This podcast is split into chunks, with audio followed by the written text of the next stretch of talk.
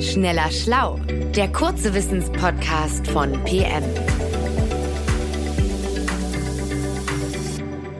Hallo, willkommen zurück bei Schneller Schlau, dem kleinen Wissenspodcast von PM äh, bei dem es immer neue Sachen zu lernen gibt in wenigen Minuten. Heute wieder was Physikalisches, was Welträumiges mit Michael Büker. Hallo Michael. Hallo, moin, moin. Und ich bin Jens Schröder und stelle die dummen Fragen. Und heute wollten wir gerne mal ins Sonnensystem reisen, also in die nähere, äh, nicht ganz so ferne Nachbarschaft der Erde. Ja. Das Sonnensystem hat ja acht Planeten, so steht es immer in den Schulbüchern jetzt. Äh, die meisten von uns würden stets hinzufügen, also die meisten, die in unserem Alter sind. Es waren auch mal neun Planeten, denn früher mhm. hat der. Pluto noch dazu gezählt, den haben sie den Planetenstatus aberkannt. Aber ich habe letztens gelesen, im Laufe der Geschichte waren auch noch ganz andere Zahlen im Umlauf. Michael, erzähl mal, das fand ich nämlich sehr interessant. Wie hat sich das verändert, unser Blick aufs Sonnensystem und was für Planeten da drin sind? Ja, genau. Unser Blick ist das Entscheidende, ne? denn man könnte ja auch äh, schnippisch sozusagen antworten, die Zahl der Planeten, äh, die hat sich seit viereinhalb Milliarden Jahren, seit der Entstehung des Sonnensystems gar nicht geändert. Aber was im Wandel ist ständig, ist natürlich im Laufe der Menschheitsgeschichte unser Wissen darüber, wie es draußen im All aussieht. Und deswegen hatten wir auch häufig wechselnde Anzahlen, abhängig davon, was die Wissenschaft so wusste.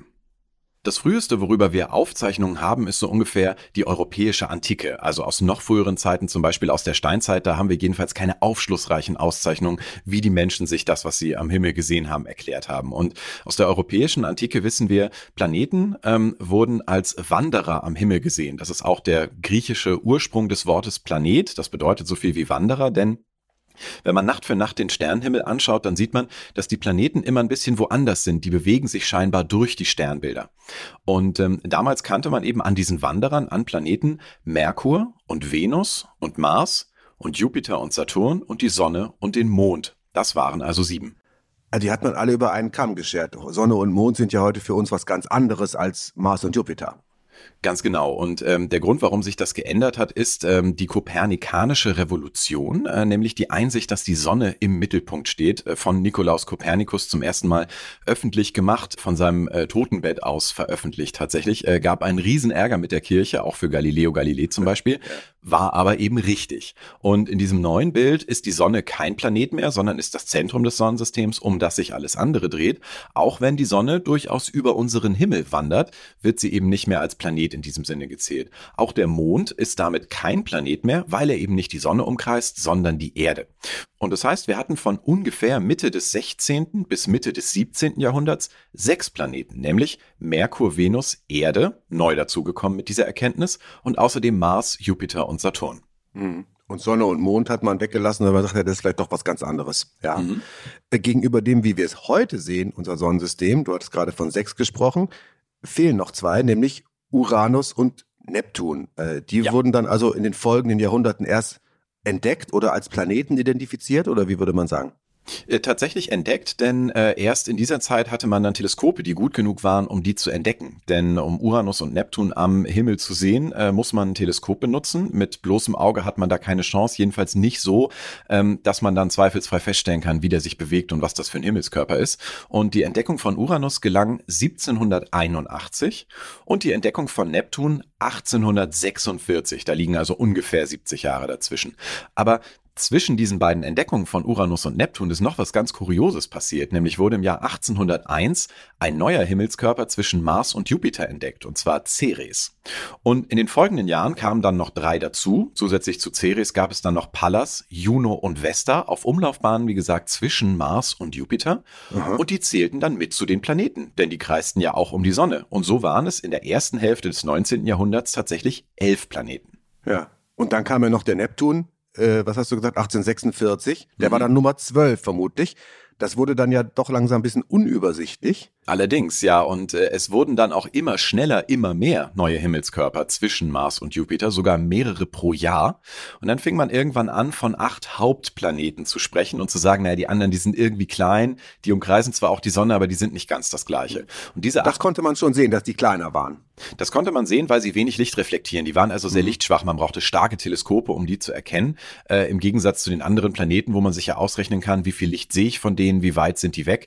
Und dann kann man durchaus schon eine Aussage Aussage treffen, wie groß dieser Himmelskörper eigentlich ist. Ja, und die acht Hauptplaneten, die man also Mitte des 19. Jahrhunderts dann als solche identifiziert hat, das waren auch die, die heute unsere acht Planeten sind. Und die anderen, die kleinen zwischen Mars und Jupiter, die wurden dann zu Kleinplaneten begrifflich. Und ähm, sofern sie Umlaufbahnen zwischen Mars und Jupiter haben, es gibt auch noch ein paar andere Unterklassen, haben sie den Namen Asteroiden bekommen. Und als solche kennen wir sie auch heute noch. Mhm. Okay. Da waren es also jetzt acht, und zwar die acht, die wir heute haben. Jetzt haben wir aber noch äh, unseren kleinen Star, den Pluto, der ja auch noch irgendwann eine Rolle gespielt hat.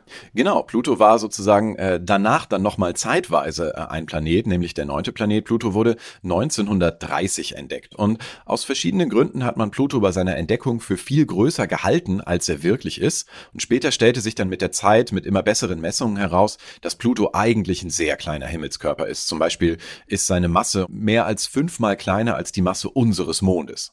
Und ähm, zu allem Überfluss wurden dann Anfang der 2000er Jahre auch noch weitere Himmelskörper weit draußen im äußeren Sonnensystem gefunden, die ähnlich groß sind wie Pluto. Und jetzt stand man wieder vor der Frage, ah, sind wir jetzt denn bei zehn Planeten, weil hinterm Pluto ist noch so ein Ding? Und dann hat sich die Astronomie kollektiv gesagt, damit fangen wir nicht nochmal an. Das hat mit den Asteroiden im 19. Jahrhundert schon keinen Spaß gemacht. Die Definition wurde geändert. Wir gehen zurück zu den acht Hauptplaneten und Pluto wird ein Zwergplanet zusammen mit anderen Körpern, übrigens auch zusammen mit Ceres, dem ersten Asteroiden von 1801, jetzt dann in der neu geschaffenen Gruppe der Zwergplaneten.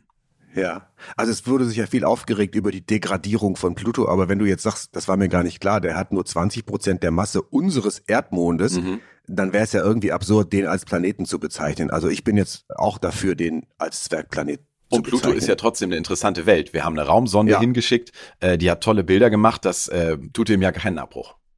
Also jetzt hat unser Sonnensystem acht Planeten, ja, mhm. äh, und ich denke mal, damit ist jetzt endlich Ruhe, weil wir haben es jetzt da wirklich genug angeguckt. Ja, das kommt ein bisschen drauf an, wen man fragt. Ähm, es gibt eine kleine Gruppe von Forschenden, die vertreten recht vehement die Existenz eines sogenannten Planet Nine. Das soll ein weiterer wirklich großer Planet hinter dem Neptun sein.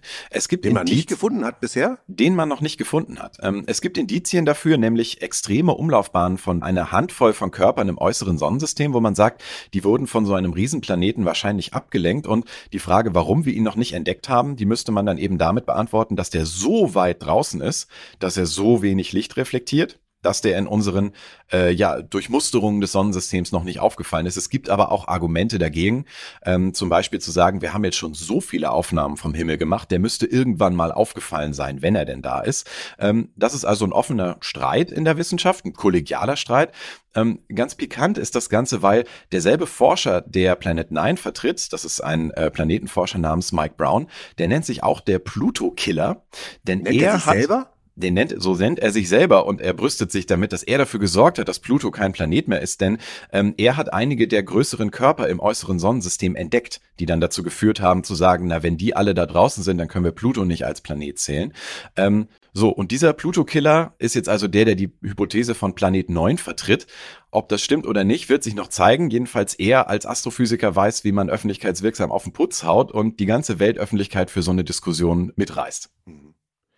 Also sehr spannend. Also ich fasse mal kurz zusammen. Das, was wir in unserem Sonnensystem, wir Menschen als Planeten angesehen und benannt haben, das hat äh, in der Zahl ganz schön geschwankt. Es waren mal sechs und äh, es war auch mal Sonne und Mond, hatten wir auch mal als Planeten äh, bezeichnet, die Menschheit früher mal. Und dann waren es mal zehn und elf und zwölf und dann ist es wieder umdefiniert worden und wieder zurück auf acht. Dann ist der Pluto entdeckt worden, da waren es neun. Dann ist er wieder degradiert worden und da sind wir heute. Wir haben acht Planeten, aber möglicherweise hat sich ein neunter offenbart, äh, das ist aber noch sehr umstritten und der äh, Planetenforscher, der den Pluto degradiert hat oder der dazu beigetragen hat, der ist auch der, der behauptet, da ist doch noch ein Neunter, der ist richtig groß, aber wir kennen ihn noch nicht. Genau. Sehr, sehr spannend. Also wir werden das äh, weiterhin verfolgen. Dankeschön, ja, Michael. Wenn sich die Zahl nochmal ändert, dann machen wir noch eine Podcast-Folge drüber. genau. Danke und bis bald. Wiederhören. Danke fürs bis Zuhören. Bald. Tschüss. Tschüss. Schneller Schlau, der kurze Wissenspodcast von PM.